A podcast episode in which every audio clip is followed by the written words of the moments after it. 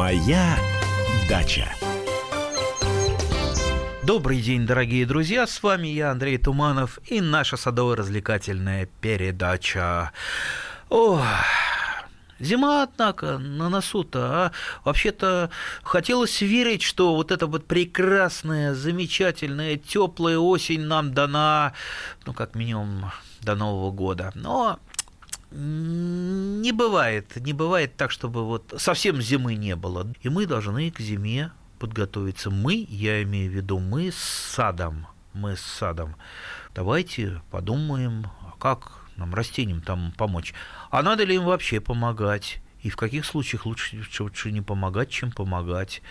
Вот давайте, ну, для начала поговорим про укрытие. У нас есть растение, которое обязательно считается надо укрывать. Вот кровь из носа. Вот розы. Самый часто встречаемый вопрос осенью – это как мне правильно укрыть розы. А всегда ли надо розы-то укрывать?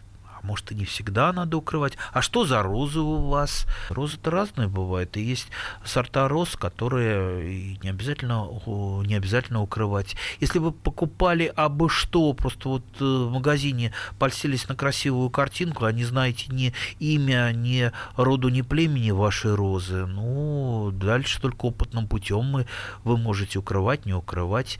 А, а я, например, вот у меня есть роза, которую я вообще никогда не укрываю я ее обрезаю под зиму, и она вот так вот э, зимует, ну, засыпаю ее, да, стараюсь снегом засыпать по максимуму, но не укрываю. И э, эта роза меня, ну, по, по крайней мере, ну, последние 20 лет ежегодно она одаривает прекрасными цветами, и никогда не было случаев подмерзания. Поэтому подумайте, вот для начала надо разобраться, а что вы хотите укрывать и надо ли это, и как это правиль, правильно сделать. Итак, Сомневающимся, если вы вдруг вот в Москве живете, я всегда рекомендую сходить к храму Христа Спасителя. Там э, очень хороший розарий, мне очень нравится. Я просто там восхищен, как кто-то за ним ухаживает. Не знаю кто, но цветовод очень опытный и хороший. И вы обратите внимание, розы там э, не укрываются на зиму ничем. Они обрезаются. Вот, кстати, правильную обрезку э, понять можно тоже там. Сходите, посмотрите, как правильно обрезают под зиму розы. Э, и утепляется корневая система, э, насколько я помню, там и опилками а, ее утепляют, компостом утепляют, торфом утепляют, э, и так вот они зимуют. Снег выпал, их так немножечко снежком еще присыпали, и нормально они без всякого укрытия зимуют.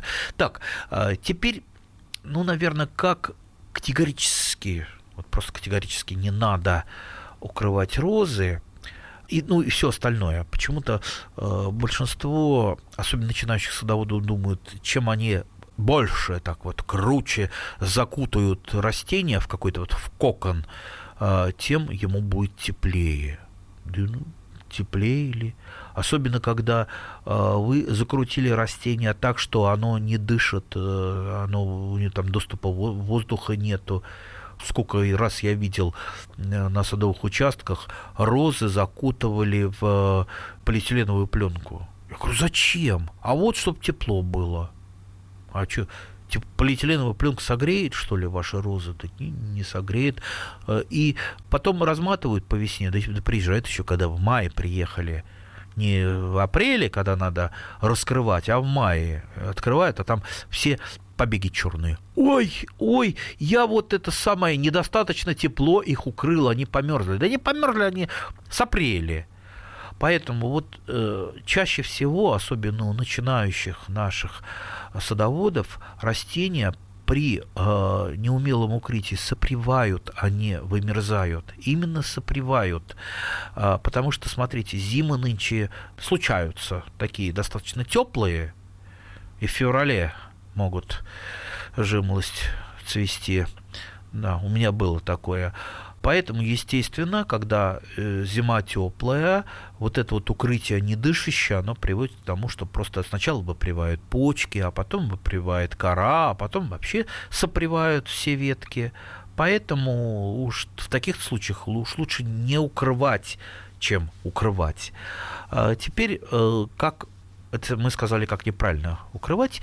А, и, естественно, когда раскрывать. Ну, не в мае, не в мае, это точно. Да, если уж там морозы кончились, оттепели кончились, там снег начал проталеньками э, таять, вот это самое лучшее время все раскрыть, пусть лучше дышит. А уж если там случайно там мороз бабахнет, ну уж лучше пусть чуть-чуть подмерзнет, чем все сопреет. Как э, я, допустим, укрывал розу, которая у меня была я потом, она очень сильно болела, я решил от нее избавиться, но укрывать ее надо было.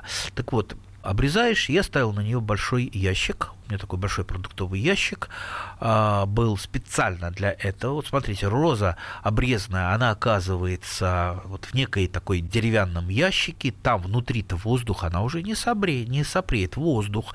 И для того, чтобы была вентиляция, но в то, в то, в то же время э, мороз до нее не доставал, я просто э, ее засыпал опавшими листьями, потом снегом. И вот такой вот такой тип укрытия, я не говорю, что так надо э, делать, вот там меня копировать полностью, там ящик какой-то ходить искать, вы это можете там из досок сделать какую-то конструкцию, все что угодно, из каких-то какого-то бросового материала.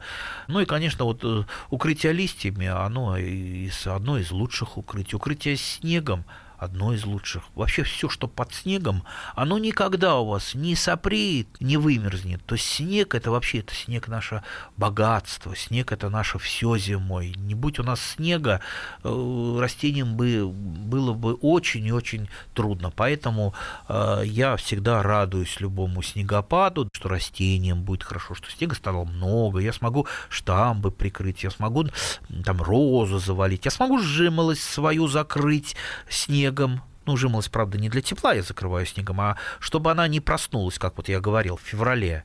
То, что вот у нее такой вот характер, она такая торопыга жимлась, чуть теплом повеяло, она тут же бац, почки начинает распускать. Куда ты, стой, февраль же еще, куда ты распускаешься? Зачем ты пытаешься цвести? Она вот такая вот, она непрактичная пока жимолость. То есть еще сорта э, жимолости недостаточно адаптированы. У нее еще такая большая-большая перспектива адаптации к разным климатическим условиям, э, но пока вот надо подстраиваться под ее характер и чтобы она не распускалась и не цвела, тем более у вас в него в неурочное время, ее лучше так вот холмиком закидать снегом, и ей прекрасно будет под этим снегом. Так, про снег продолжаю.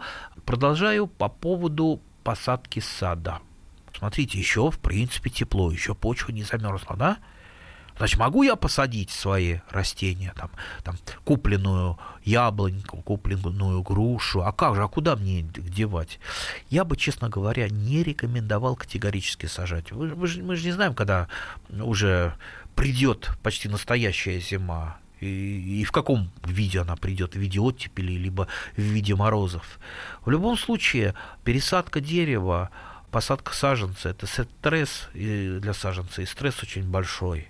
А зима это еще один большой-большой стресс. Поэтому я бы советовал не сажать, а прикапывать. То есть в прикопе под снегом любое самое ослабленное, замученное растение, значит, прикопайте. Если вы его просто посадите, он просто, просто такой саженец ослабленный не переживет зиму. Ну, кстати, если он даже и не ослабленный, все-таки лучше будет, если вы его прикопаете. Как прикопать? Ну, выбирайте место, где у вас больше всего снега накапливается. У меня вот в одном месте там за сараем. Просто э, рою ямку или канавку, в зависимости от того, что у меня укладываю саженцы на землю, корни в ямку, потом корни засыпаю обязательно, зону корней проливаю водой, чтобы там не оставалось пустот. Все как при обычной посадке делается, только саженец у вас лежит на земле. Прикопали саженцы, все отлично. Они у вас до весны пролежат весной, как только почва растаяла, вы их поднимаете, высаживаете, и все. Красота, лепота, саженцы будут расти, они будут вам благодарны, им будет очень-очень хорошо. Так, небольшой перерывчик на рекламу, и я опять с вами, дорогие друзья. Далеко не отходите от радиоприемников. Моя дача. Каждый вторник – с 10 утра по московскому времени в программе «Главное вовремя» садово-огородные советы в прямом эфире. Про все, что э, зеленое, скажем так, хочу, чтобы радиослушатели задавали свои вопросы. Большой эксперт. Самая удачная находка для всех работников мотыги и лопаты. Тетя Таня Кудряшова. И дети меня зовут мать всего зеленого. Вот такая петрушка на радио «Комсомольская правда». Слушайте и звоните по вторникам с 10 утра по московскому времени.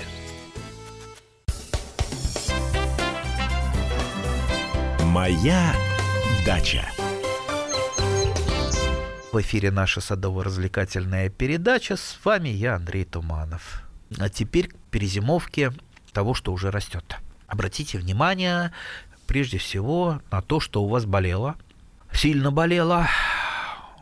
Ведь болезни же это не только поражают, допустим, вот та же самая парша, о которой мы говорили, она же не, тоже, не только поражает плоды, не только поражает листья, но и ослабляет все растение. Не надо думать, что если, допустим, на груше появились вот эти ржавые пятна, э, груша заболела ржавчиной, если мы, значит, листья упали, все нормально, мы листья собрали, проблему реши, решили. Но груша ослаблена болезнью, она уходит в зиму ослабленной, у нее пониженная зимостойкость. Если яблоня болела паршой, был влажный год, неблагоприятная, а вы еще не боролись с паршой, и парша была на яблоне, свирепствовала, значит, она уйдет в зиму ослабленной.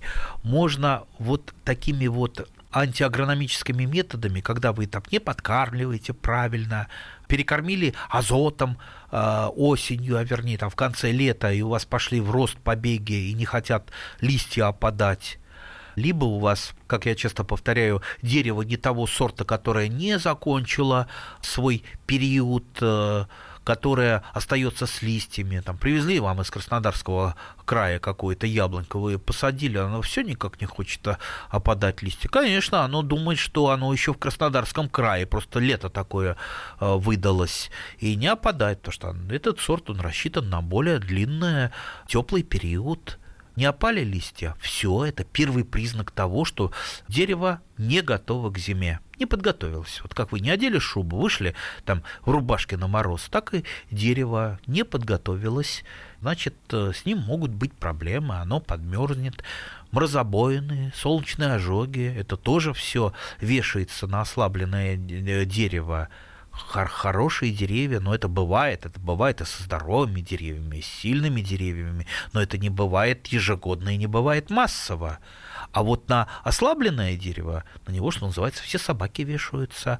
А зима его еще слегка потрепала, но еще более ослабленным становится. А знаете, на что больше нападают болезни? Да, неустойчивые могут быть сорта, вроде той же мельбы парше, но э, если дерево ослаблено зимой, оно подмерзало, то на него и парша кинется – сильнее, и будет э, дерево все уже в парше, то есть оно не будет парше сопротивляться, а не будет парше сопротивляться, оно еще больше будет ослаблено э, осенью, еще хуже перезимует. Видите, вот одно за другое, одно за другое цепляется.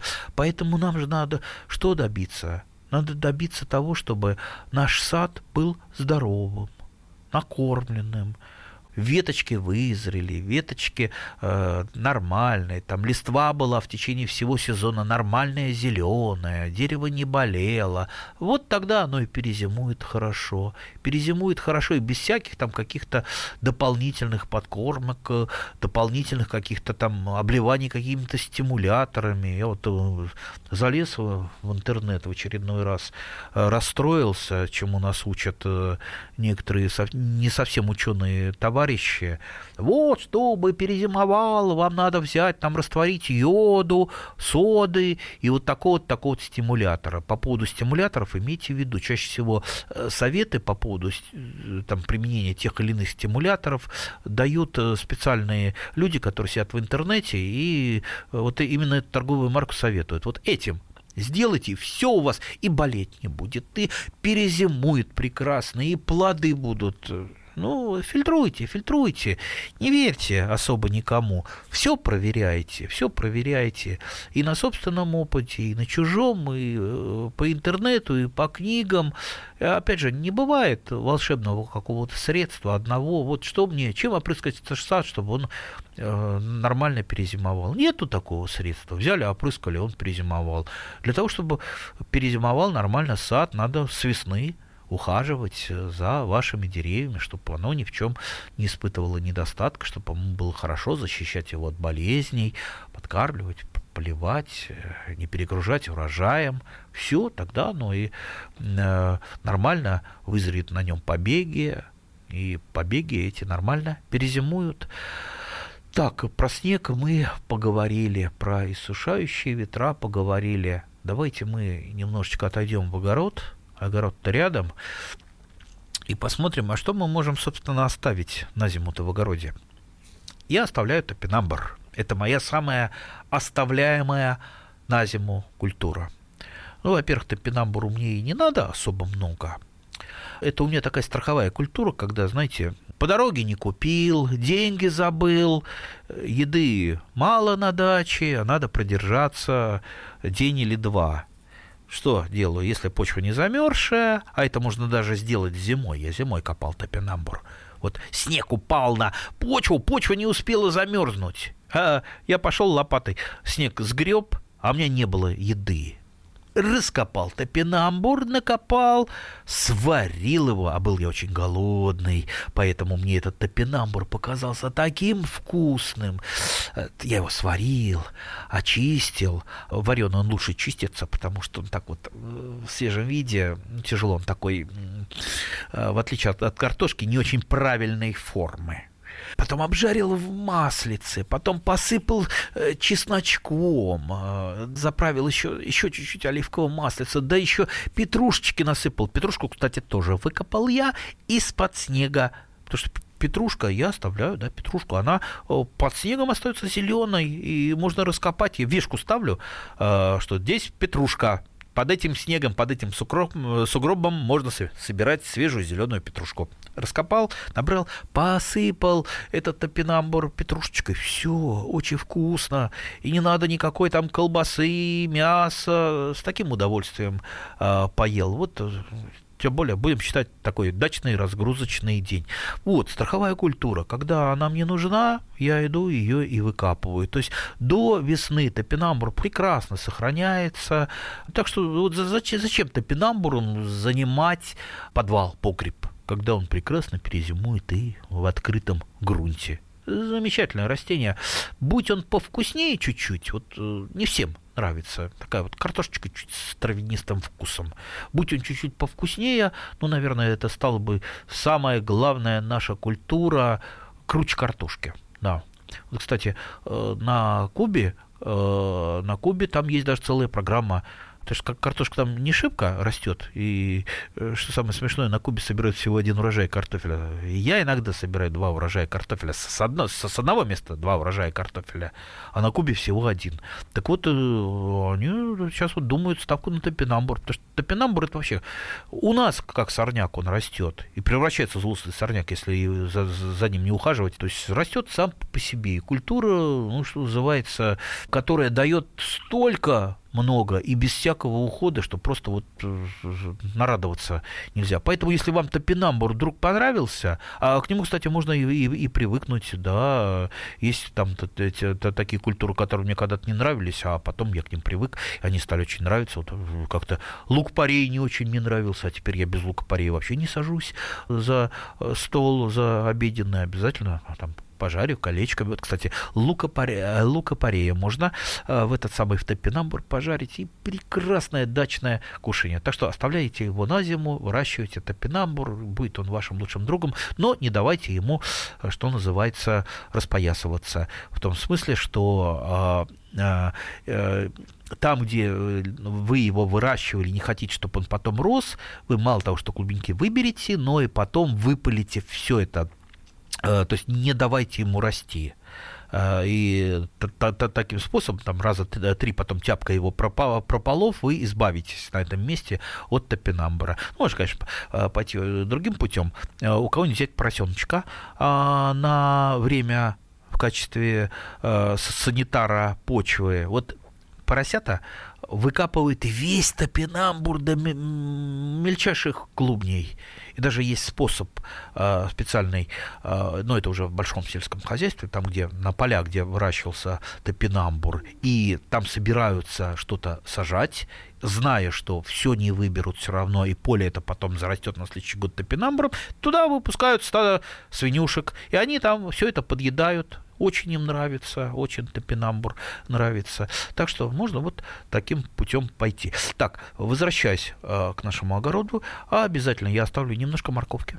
Потому что морковка тоже зимует очень даже неплохо, особенно под сугробом, особенно если уж э, там не пожалеете э, каких-то укрывных материалов там в виде листьев, э, ее прикроете гряд, грядочку, часть грядки с, с морковкой, и просто по весне, по весне она останется свежим. То есть она в хранилище все-таки и гниет, и усыхает. А в почве ну, конечно, гнить-то она будет в почве, особенно если она поражена э, э, морковной мухой, но, по крайней мере, там ничего у вас не усохнет, не сморщится. То есть выкапывается, если это здоровая морковка, она по весне выкапывается. Это вот такой вот первый урожай, оставшийся с прошлого года, выкапывается. Прекрасно. Так, небольшой перерывчик на рекламу, и я опять с вами, дорогие друзья. Далеко не отходите от радиоприемников. Моя дача.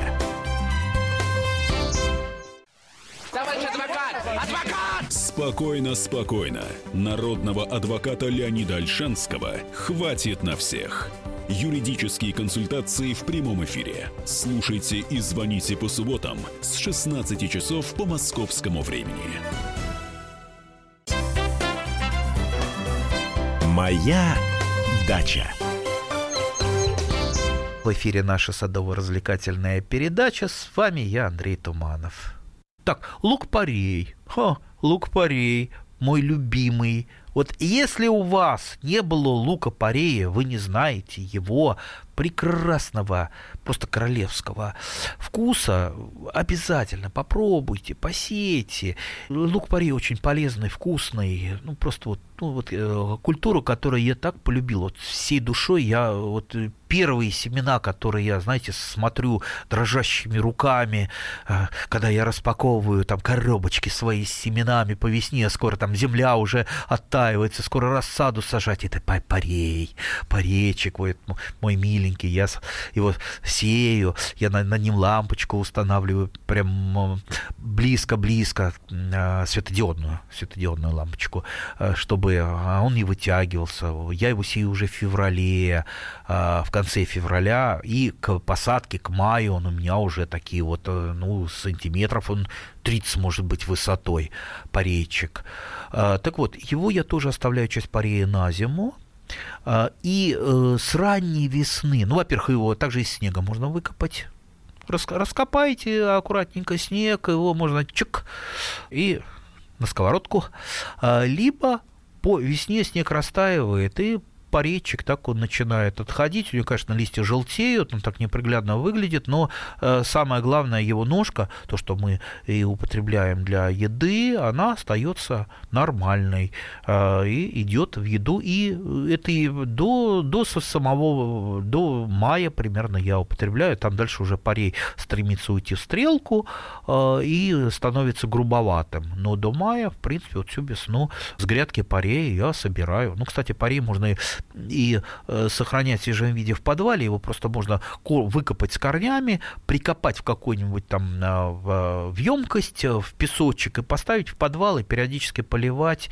и он и, и расти не будет, и будет вот такой вот зелененький и всегда сочный. То есть много разных вариантов сохранить ваш парей. Ну, про петрушку я уже сказал. Петрушка у меня в двух видах я часть э, корней, корневищ петрушки выкапываю, они у меня тоже в подвале хранятся, и а, если мне нужно, я привожу его в город, просто сажаю, втыкиваю в там, цветочные э, горшки, которые на кухне стоят у меня.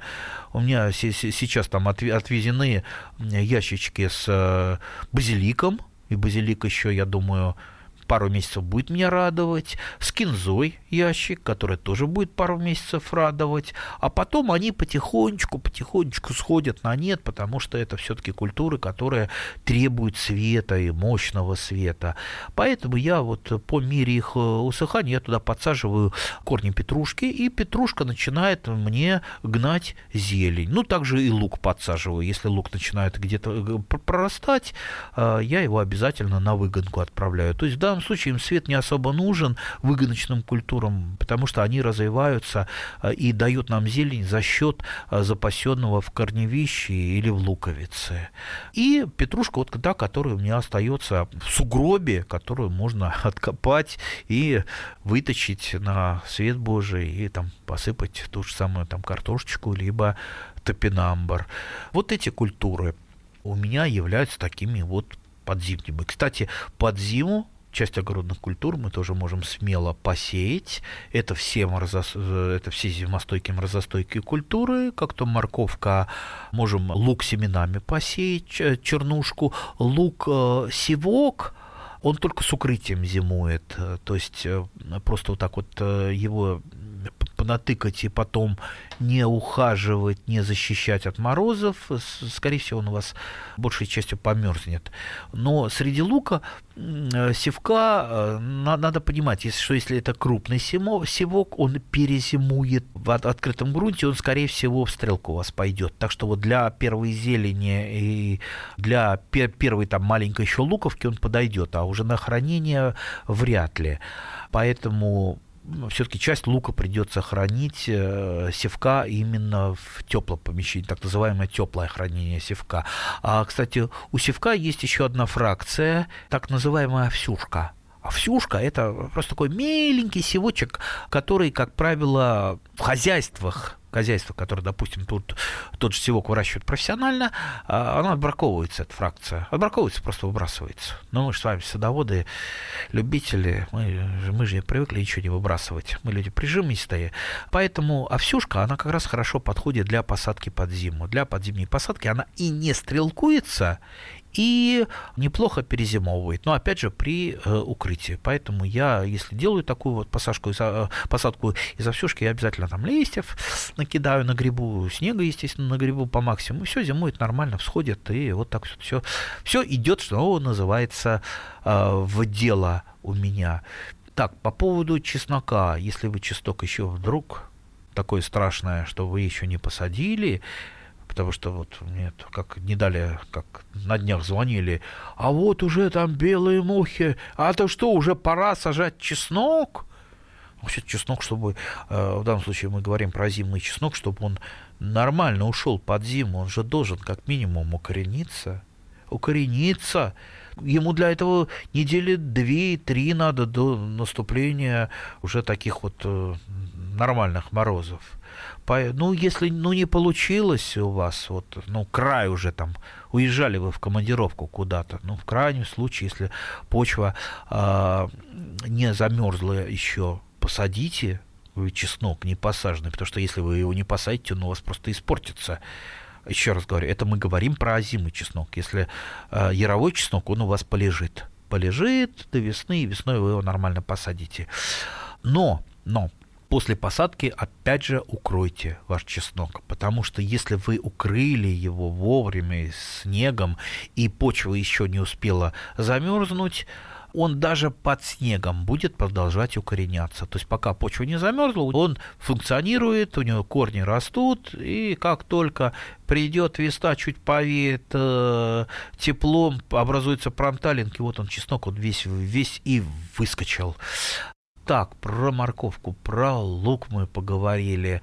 А, я еще высеваю немножко салатика подзимового салатик, в принципе, он тоже прекрасно, прекрасно зимует под снегом. Еще я, я сею немножко свеклы. Почему немножко? Почему я вот сказал немножко? Потому что посев под зиму, он, ну, бывает, не, не всегда удается. Если э, там с грядки сдуло ветром снег, то такая, а еще не очень хорошие семена, а семена, как правило, сейчас всегда не очень хорошие, то, естественно, ничего не зайдет придется там подсевать, пересевать. Поэтому я сажаю понемножку, чтобы уж если все нормально сложится, был ранний урожай, а под зимний посев он дает урожай недели на две раньше, как, например, с той же свеклой. Мне, например, э, ранняя свекла, она более желанна, чем э, та свекла, которая созреет осенью. То есть я хочу свеклу, которую я попробую в э, июне, в июле уже. Может быть, она будет мелкой, но очень вкусный, полезный. И свеклу я, кстати, обязательно с листочками употребляют. То есть э, листья свеклы, они почему-то недооценены у нас в России. А, они вполне могут э, заменять капустные листья и варить э, там из щи или как или свекольники, вот да, свекольники из столовой свеклы, из листьев столовой свеклы очень даже хорошо, замечательно, вкусно и самое главное полезно. И выбрасывать не надо. Все в дело, все, все в дело. Кстати, раз уж мы о свекле заговорили, попробуйте, посадите, купите хотя бы раз в жизни листовую свеклу, мангольд. Листовая свекла вообще не дает корнеплода, вообще нет корнеплода. Но зато такие черешки крупные, вкусные. И самое главное, мангольд, он настолько красив, он настолько жизнь, жизнелюб, что даже вот просто вот он на цветочной грядке будет у вас расти э, каким-то таким центровым цветочком, и будет просто смотреть и радоваться, и заряжаться, подзаряжаться от него э, жизненной энергией. Так что Монгольд очень советую. Вот не хватает жизненной энергии, посадите Монгольд и подсолнух. Все, будете радоваться, они вас будут подзаряжать. Э, так что, дорогие друзья, зима, конечно, зима э, грядет, но зимы бояться не стоит. Самое главное, помните, что, ну, вот, что переживать? Будет она такая, будет она всякая, какая есть, такая и будет. Мы э, характер зимы исправить не можем. Мы можем под нее немножечко подстроиться. И, в принципе, не надо особо бояться переживать за ваши растения, потому что для них смена сезонов – это, в принципе, нормальная ситуация это у нас вот эти дорожные службы, для них там в новинку, о, зима пришла, как неожиданно. А для, для растений это нормальные. То есть они к этому готовятся, они закаливаются. Теперь насчет, если вдруг у нас к нам придет не очень хорошая зима. Самая плохая зима какая? Черная зима, черная, черная зима. Черная это из-за того, что снега нет. Вот представьте, мороз минус 20, а то и больше, и снега нету.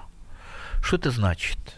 Это значит, э, даже такие растения, которые зимуют у нас, допустим, э, те же самые мелка луковичные, там, э, там сцилл, сциллы, крокусы, гиацинты, тюль, э, тюльпаны тоже крупнолуковичные, а, они могут подверзнуть. Чеснок тот же самый. У меня был случай, э, чеснок в такую черную зиму слегка подмерз. Часть грядки я укрыл, а часть не укрыл. Вот он и подмерз. Поэтому хороший садовод должен быть готов и к отсутствию снега. То есть, кто его знает, а может он и не выпадет да, всякое может быть. Мы привыкли к чудесам природы. А, поэтому, ну вот все, что есть в арсенале у садовода для того, чтобы прикрыть э, свои грядки, где сделаны подземные посевы, где чеснок посажен, где у вас любимые тюльпаны растут, э, где у вас любимые розы. Ну вот что вот у меня есть. Я тоже лезу на чердак, там полное такое богатство. Старые пальто, штук, наверное, 10 разные дырявые, которые мне сказали когда-то выкинуть лет 30 назад. Я их не выкинул, спрятал, и они мне каждый год э, как-то пригождаются, да, можно просто накрыть на, на грядку, накинуть уже кое-что. С вами был я, Андрей Туманов. До свидания, до скорых встреч. И пускай дождливы часто, и пускай дождливы часто эти дни.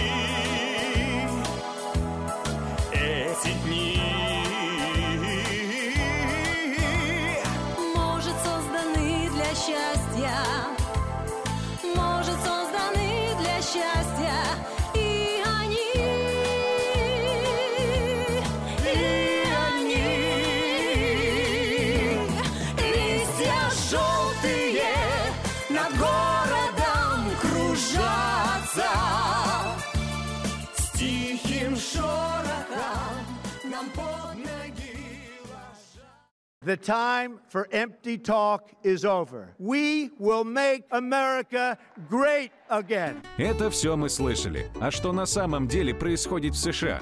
Реальные новости, курьезы и события, которые нигде, кроме Штатов, случиться не могут. Как они там за океаном вообще живут?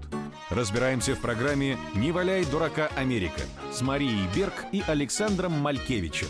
Слушайте и звоните по понедельникам с 12 часов по московскому времени.